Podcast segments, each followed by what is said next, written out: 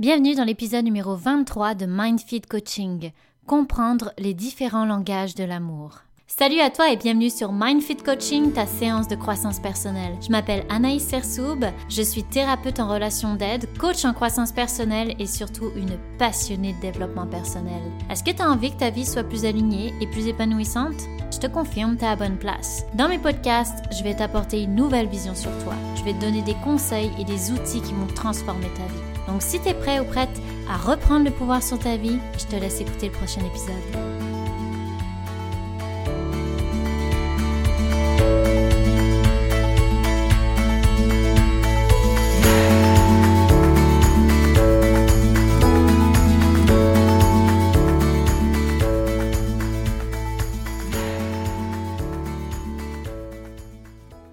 Salut à toi, j'espère que tu vas bien, que tu as passé de joyeuses fêtes, que tu as réussi à composer un petit peu avec toutes les exigences par rapport à Covid et que dans tous les cas, tu as eu de beaux moments. Donc là, ça fait deux semaines que j'ai pas fait d'épisode, j'avais vraiment hâte de te retrouver. Puis j'ai décidé aujourd'hui justement à travers toutes les fêtes et tout ça de faire un épisode sur les différents langages de l'amour. Parce que comme tu le sais, on est tous différents, on a tous eu une éducation différente et on a tous reçu de l'amour de manière différente. Et souvent, il y a deux choses que j'observe lorsqu'une personne me parle de cette difficulté dans une certaine relation amoureuse ou familiale. Premièrement, c'est que les deux personnes ont une façon de voir les choses soit de manière plus rationnelle, soit de manière plus émotionnelle. Et c'est ça qui va créer de grosses incompréhensions. D'ailleurs, j'en parle dans l'épisode 11 de mon podcast qui parle justement des couples rationnels émotionnels, donc n'hésite pas à l'écouter si tu l'as pas écouté euh, jusque-là. Et la deuxième chose que j'observe, c'est la façon de donner ou de recevoir l'amour, qui est différente pour l'un ou pour l'autre. Et ça, ça peut créer aussi de l'incompréhension et un sentiment de ne pas être aimé. Alors, les cinq langages de l'amour viennent de Gary Chapman. Il explique combien c'est nécessaire de comprendre ces langages-là pour avoir une bonne relation. Il est important donc, pour avoir une bonne relation, de comprendre et d'accepter les différences de l'autre. Ça va être important qu'à la fois tu connaisses tes langages à toi, mais aussi ceux de la personne avec qui tu as une relation. Parce que si tu n'as pas conscience de ton langage, par lequel tu aimes recevoir l'amour, tu ne seras jamais en mesure de le communiquer à la personne. Et vice-versa, tu ne seras pas en mesure de comprendre le langage de l'autre personne et donc de répondre à son besoin. Et souvent, c'est ce qui peut créer des frustrations parce que si une personne continue éperdument de montrer son amour à l'autre par des paroles alors que l'autre, son langage passe par le toucher, eh bien, il y en a un des deux qui va se dire Bon, elle voit jamais que je lui montre mon amour.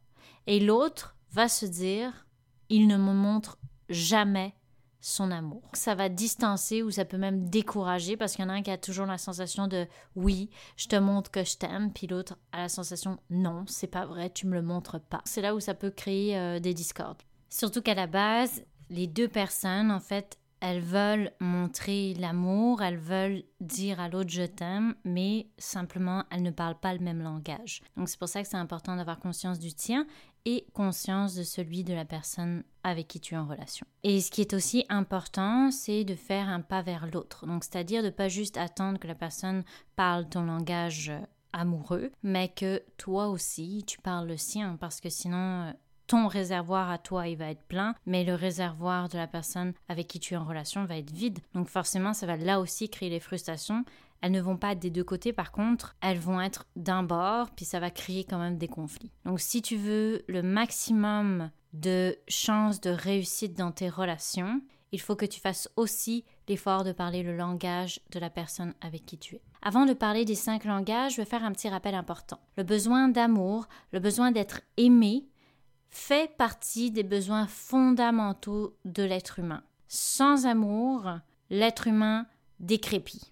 On va dire comme ça. C'est pour ça, c'est important que ton petit réservoir à toi, il soit plein et celui de la personne avec qui tu es en relation. Pour Gary Chapman, donc je te parlais des réservoirs, je vais t'expliquer un petit peu c'est quoi maintenant le réservoir. Pour lui, nous avons tous un réservoir émotionnel, et ça depuis notre enfance. Donc ce réservoir, comme je disais tantôt, il a besoin d'être rempli pour se sentir aimé. Et il a besoin d'être rempli de la façon dont toi, tu as besoin.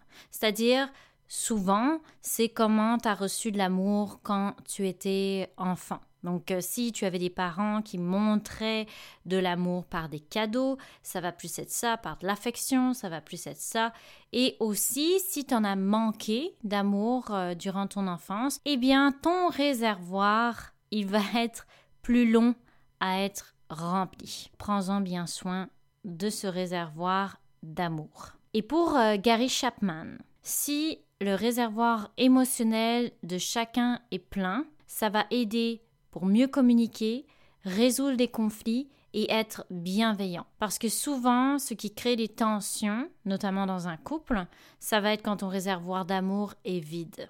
Je te conseille de le remplir. Alors, passons au vif du sujet. Le premier langage, les paroles valorisantes. Donc ça peut être des compliments, des encouragements, de la reconnaissance, des remerciements, l'expression des sentiments et de l'amour pour l'autre, par des mots doux, par des lettres, par des je t'aime à profusion. C'est ça, ça va vraiment être dans les déclarations d'amour par des mots. Mais aussi, ça va être d'assumer ses torts verbalement, de s'excuser. Pour ces personnes-là, les mots ont une importance cruciale. Autant ils peuvent être positifs, valorisants, mais autant s'ils sont mal choisis, ils vont briser le cœur de la personne qui parle ce langage. Ils vont faire aussi mal qu'un poignard. Donc c'est pour ça qu'il faut faire bien attention à son langage qui passe par ce langage. Le deuxième langage, ça va être les moments de qualité.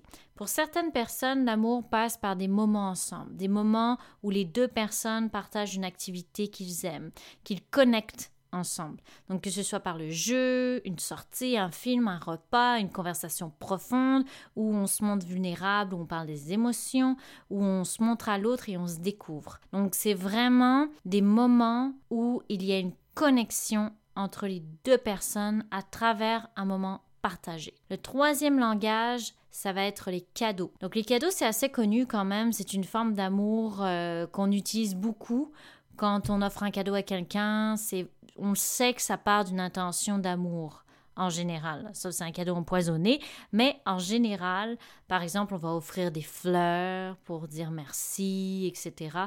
C'est vraiment un je t'aime à travers un cadeau. Et le cadeau, c'est quelque chose qui est tangible. On peut le voir, on peut le toucher. Alors pour certaines personnes, c'est plus facile de ressentir l'amour parce que c'est palpable, parce qu'il y a cet aspect de toucher là-dedans, de visuel. Je veux ajouter que le langage par le cadeau, ce n'est pas forcément un cadeau acheté, ça peut être aussi un cadeau fabriqué ou euh, donné. Le quatrième langage, c'est les services rendus. Alors ça, c'est ce que j'ai souvent observé dans les couples d'ailleurs. Souvent, il y en a un des deux, son langage, ça va être euh, par les services rendus et l'autre personne, ça va être par les paroles valorisantes ou les cadeaux. Et c'est là que ça va créer en fait beaucoup d'incompréhension parce que la personne qui parle le langage des services rendus, ça va être par exemple euh, tout ce qui demande de l'aide, de la réflexion, de l'énergie, un effort pour rendre service à l'autre. Et il est fait par bonté de cœur pour rendre heureux l'autre personne et non pas pour avoir une faveur en arrière. Mais si l'autre personne, elle, c'est par les paroles, Bon, ben ça va créer pas mal, euh, comme je disais tantôt, des petits conflits, voire des gros. Les services rendus, par exemple, ça va être mon voisin qui m'aide à déneiger devant chez moi parce qu'il sait que j'ai pas l'outil pour le faire. Et il l'a fait vraiment par bonté de cœur parce qu'il sait que ça va m'aider. Il le fait par gentillesse. Donc ça, ça passe par les services rendus. Le cinquième langage, c'est celui du toucher. Donc c'est les personnes qui aiment les câlins, la tendresse, les bisous, la proximité physique un geste significatif, par exemple caresser la cuisse, la main ou les relations sexuelles. Donc là, c'est vraiment dans le contact physique que ces personnes-là se sentent aimées et en communion avec l'autre. Donc évidemment, là, je t'ai nommé les cinq langages assez brièvement pour que tu comprennes un petit peu euh, c'est quoi le topo, mais tu peux te reconnaître dans plusieurs. Par exemple, moi, je me reconnais dans les paroles, dans les cadeaux, dans les moments de qualité, mais je sais que j'ai ma prédominance parce que c'est de cette manière-là que j'ai reçu l'amour quand j'étais enfant. Je t'invite à observer un petit peu, peut-être que tu vas te reconnaître dans tous ou dans quelques-uns,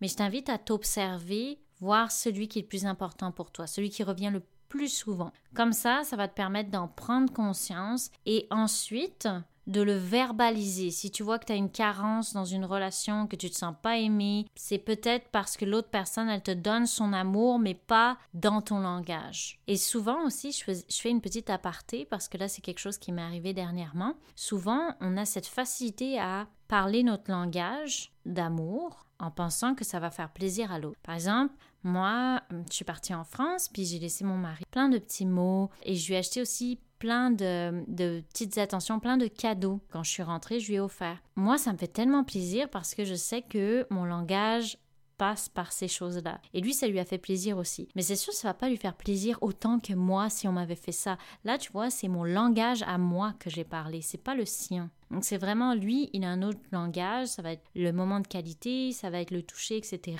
Mais moi, j'ai parlé mon langage en faisant ça. Puis c'est très bien, il l'a reçu, mais si je veux vraiment remplir le réservoir d'amour qu'il a, alors ce serait pas comme ça qu'il faudrait que je fasse faudrait que je passe par les moments de qualité. Donc voilà, en fait, c'est vraiment de faire attention. Des fois, on a la sensation, ah ouais, ah, il va tellement être heureux, ah, elle va tellement être heureuse, là, je lui montre euh, mon amour, mais en fait, c'est toi, c'est toi qui aimerais recevoir cet amour-là, de cette manière-là. Prends conscience de ton langage préféré à ce niveau-là et aussi l'autre personne, je ne dirais jamais assez, ce sont les deux. Si tu veux qu'une relation soit satisfaisante et dans laquelle tu te sens bien, ça va te demander de t'observer là-dedans. J'espère que ça t'aide à voir un peu plus clair. Peut-être que tu as des carences et tu vas découvrir des choses. En tout cas, observe-toi et aussi n'hésite pas à aller dans la communication avec la personne avec qui tu es en relation pour peut-être que tu ne le vois pas c'est quoi son langage à lui ou à elle, mais de lui demander, de lui partager les cinq langages puis de voir OK, par quoi ça passe toi te sentir aimé. Et si vos réservoirs sont pleins, eh bien c'est là qu'il y a une meilleure dynamique dans votre relation. Donc j'espère que ça va t'aider. Je te souhaite une excellente soirée, une excellente journée, matinée, peu importe quand est-ce que tu m'écoutes. Et en attendant, prends soin de toi. On se reparle.